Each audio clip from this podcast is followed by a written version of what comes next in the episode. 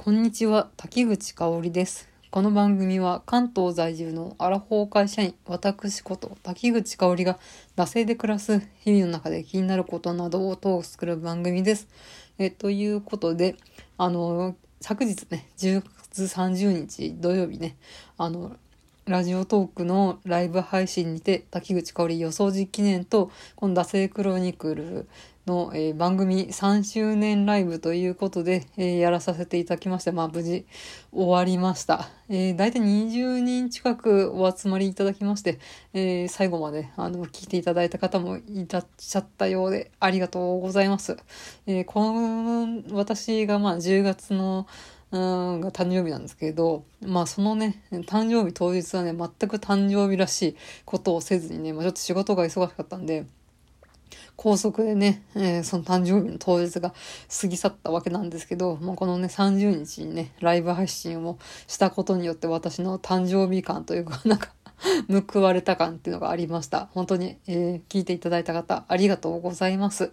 えーラジオトークの方で、えーもうあの、ラジオ、あ、違うわ、ライブのアーカイブの方はね、残ってるので、まあ、もし、えー先行で聞きたい人はちょっとラジオトークの、えーライブ配信のコーナーの方から聞いてください。で、まあ、ポッドキャストの方も、えー11月の、えー第1週かな、に公開したいと思いますので、まあ、あの、ポッドキャストで後で聞けばいいやって人はそこで 聞いていただければと思います。はい。ということで、まあ、業務連絡は、えーこれぐらいにして、えー今回のテーマが、お便りと30代とは何だったのかということで話していきたいと思います。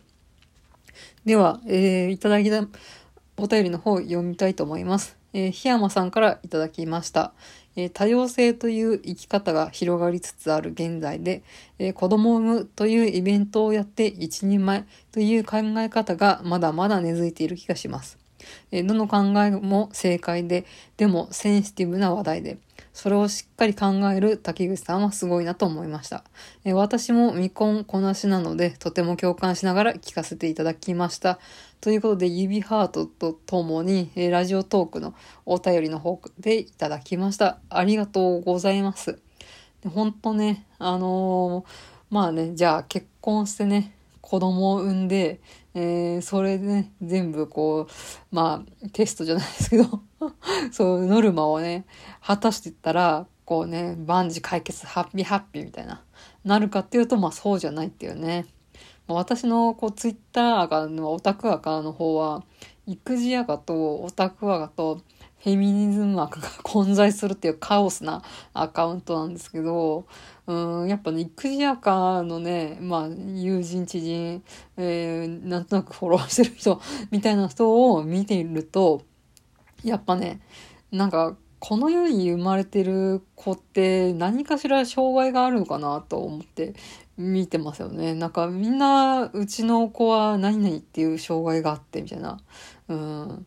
なんかまあ私はまあとりあえずそういった何か病名がついてる何かっていうのを持っているっていうかまあ診断さ診断されてないだけでまあ何かしらうんなんそういったね、えー障害だったり病気っていうのは人間誰しも持ってんのかなんで思いますね最近ね。うん、だから私も、うん、調べたらああ竹口さんは何々っていう症状がありますねみたいなあるかもしれないですしね。うんなんかこう言ってなんか普通と言われる感じのふりをしてますけど本当一緒に働いてるあの人も上司のあの人も隣の部署のあの人も 電車の隣に座ったこのおじさんも前に立ってるお姉さんも実は何かしらのなんかこう障害みたいな生きづらさみたいなのを持って人生生きてんのかなみたいなのを思いますからねうんだからやっぱねこの育児赤みたいな人を見てるとうわめちゃくちゃ大変そうだなっていうふうに思いますね。うんだからまあね、えーみんな違ってみんないい、えーみんな違ってみんな地獄みたいなね、ところが本当にあるなと思いますね。うん。まあこのね、あの、隣の芝生は青いじゃないですけどね。こうね、未婚こなしの人は、私も子供を産んどけよかったみたいなことをずっと思うし、で、子供育児中の人は、あ、私も、えー、会社辞めないでバリバリ働いていたかったみたいな、うん、きっとね、どこまで行ってもね、平行線みたいなところもあると思います。うんね。まあ本当、このね、えー、一生解決することはないんだろうなとは思うんですけれど、まあそのね、答えをね、探すために生きてるって言ったら、なんかね、哲学的な感じなんですけど、まあそんな感じで一緒に、まあね、毎日苦悩しながら楽しく、えー、辛く楽しく生きていきましょうっていう感じですね。はい。ということで、えー、お便りの方ありがとうございました。はい。えーで、このお題の方が30代とは何だったのかということで、まあ、つらつら話していこうかと思うんですけど、えー、まあ、前も多分ね、騎士燃料の回かな？うん、なんちゅう話をしてるんだって話なんですけど、うん、前も話したかもしれないですけど、私30になって自分を自分がコントロールしてるっていう、うん、なんかこう実感みたいなのが、自分が自分の人生のハンドルを握って、えー、コントロールしてる感っていうのがね、うん、30超えてからね、芽生えたっていうのがありますね。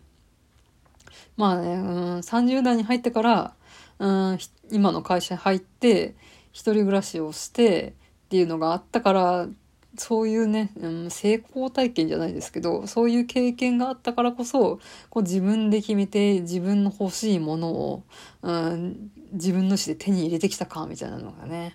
すごいね、こう30超えてからありました。うん。なんかその前までほんとね、自分の人生を自分でコントロールしてる感がね、あんま薄かったんですよね。なんですけど30代になってから もう自分の欲しいものをもう手に入れてきたみたいな、そういう実感がね、できたっていうのがあったんで、まあ人生ね、10代、20代、30代ってやってきて、うん、どれが一番楽しかったかっつうと、うん、20代と30代は同列くらいかな。でも30代かもしれないですね。10代は、まあ、ぶっちゃけね、楽しくなかったです。そんなに。うん。なんかそんなね、壮絶ないじめにあってたとか、うん、そういうわけではないんですけど、まあ、やっぱ30代はね、楽しいなと思いました。まあ20代もね、うん、楽しかったんですけど、特にね、この女友達というか、まあオタク女仲間とわちゃわちゃキャイキャイするのがめちゃくちゃ楽しかったんで、うん、まあね、それがね、まあ、アラサーになるとね、ちょっとなくなってきて、まあ、それが悲しいっていうのが、まあ、あったんですけれど、まあ、まあ、だからね、うん、ちょっとたまにね、求めてしまうんですけれど、まあ、40代、50代になると、まあ、またちょっとね、復活するということで、えー、それをね、えー、頼みに私は生きているわけなんですけれど、まあ、うん、そうですね。20代がこう仲間とわちゃわちゃするみたいな感じだったら、うん、30代は、特に後半はなんかこう、まあ一人の時間みたいな、じ自分と向き合うみたいな感じで、うん、過ごしたかなと思います。うん。ので、まあね、個人的にはね、30代楽しいです。うん。まあね、今のね、会社に入ったっていうのが結構でかいのかなと思います。もう、勤めてそろそろ10年ぐらい経つんですけど、あの、辞めたいなと思ったことがないってこの間、友人に言ったらマジでって言われて。私なんて毎日辞めたいと思ってるけど、みたいなね。うん。多分、あの少数派の意見だとは思うんですけど、えー、まあ、個人的にはね、今の会社に、えー、入れてってか出会えてよかったな、みたいな 感じがありますね。うん。まあその前のブラック企業もね、やぶさかではなかったんですけど、まあ、このね、え、今の会社に拾ってもらって、まあ楽しくやってるってところがありますね。うん。まあそんなね、私の30代とは何だったのかってなんですけど、え、30代は楽しいっていうのがま結論ですね。なんだかんだでね。うん。ので、まあもしね、今20代で、あ、30代になっちゃうっていう子多分ね、今そんなにいない気がするんですけど、まあこれは本当先達がね、30代楽しいよって、えー、散々言ってくれたから、なんか今の20代とかは別にね、30になっても変わんないとか楽しいとか別の楽しみがあるみたいな感じで生きていけるのかなと思うので、本当ね、30代楽しいっていうのはね、言っていこうかと思います。はい。という感じで、えー、まあ私の人生振り返り月間もこれにて終了ということで、えー、まあちょっと重い話だったり、えー、もありつつ、えー、話してきたわけなんですけど、お付き合いいただきありがとうございました。なんか最終回みたいですけど、まあ最終回じゃないんですけど、え来月からまた、え軽い話がまあね、メインでいきたいと思います。まあライブ配信でも言いますけど、座銀でシースをした話をね、えちょっとしたいと思いますので、えお楽しみにということで締めていきたいと思います。はい。番組のご意見ご感想は、マシュマロまたは番組ツイッター、ダセ2018まで、えー、番組ハッシュタグシャープダセ黒、漢字でダセ、カタカナで黒って感想等をつぶえてください。えー、ここまでのお相手は滝口香織でした。また次回。